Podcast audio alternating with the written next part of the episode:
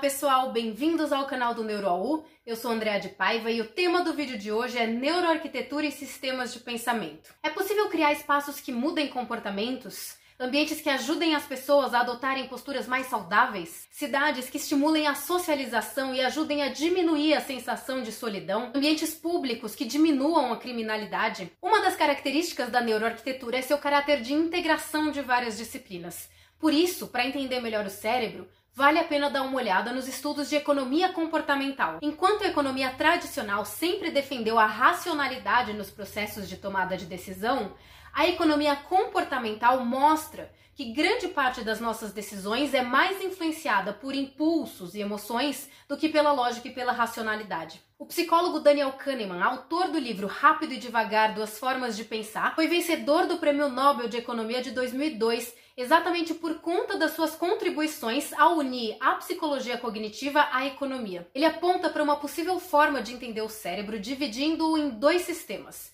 Sistema 1, sistema de pensamento rápido, e o 2, de pensamento devagar. Como funcionam esses dois sistemas? O sistema 1 trabalha abaixo do nível da consciência. Ele é rápido, automático, impulsivo, intuitivo e implícito.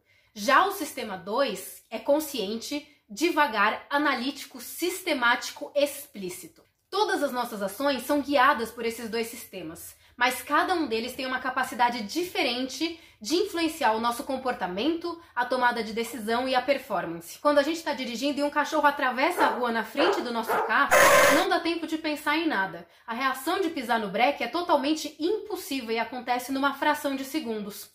Esse é um exemplo de uma reação controlada pelo sistema 1. E qual sistema de pensamento você acha que predomina? O mais racional e consciente ou o mais impulsivo e intuitivo? A psicologia e a neurociência vêm nos mostrando que o sistema 1 é bem mais presente na nossa vida do que a gente imagina ou percebe. O pensamento consciente consome mais energia, ele é mais demorado e cansativo. Por isso, grande parte dos processos cerebrais acontece de forma automática, otimizando os recursos. A automação permite um trabalho mais eficiente, maior velocidade, maior processamento de informações e menor gasto de energia. Cientistas calculam que a nossa capacidade de processamento consciente de informações é menos de 1% da habilidade de processamento abaixo do nível da consciência. E aí eu pergunto para vocês, os arquitetos, designers, urbanistas, têm projetado espaços para o sistema 1 ou para o sistema 2? A nossa relação com o ambiente vai muito além do que a gente percebe conscientemente. Isso é, os diferentes espaços por onde passamos podem nos afetar sem que necessariamente a gente perceba. Apenas as informações mais relevantes são processadas pelo sistema 2. Todo o restante é processado abaixo do nível da consciência. Mas isso não significa que essas informações que não acessamos conscientemente não estejam nos afetando e influenciando o nosso comportamento. Por exemplo, estudos recentes sugerem que a altura do teto pode alterar nossa capacidade de resolução de problemas. Ambientes mais amplos dão a sensação de liberdade, estimulando a criatividade e comportamentos espontâneos. Já espaços mais compactos ajudam o cérebro a entrar num estado mental de maior concentração e foco. Isso significa que se a gente projetar para o sistema 1, todas as pessoas vão reagir da mesma forma? Não.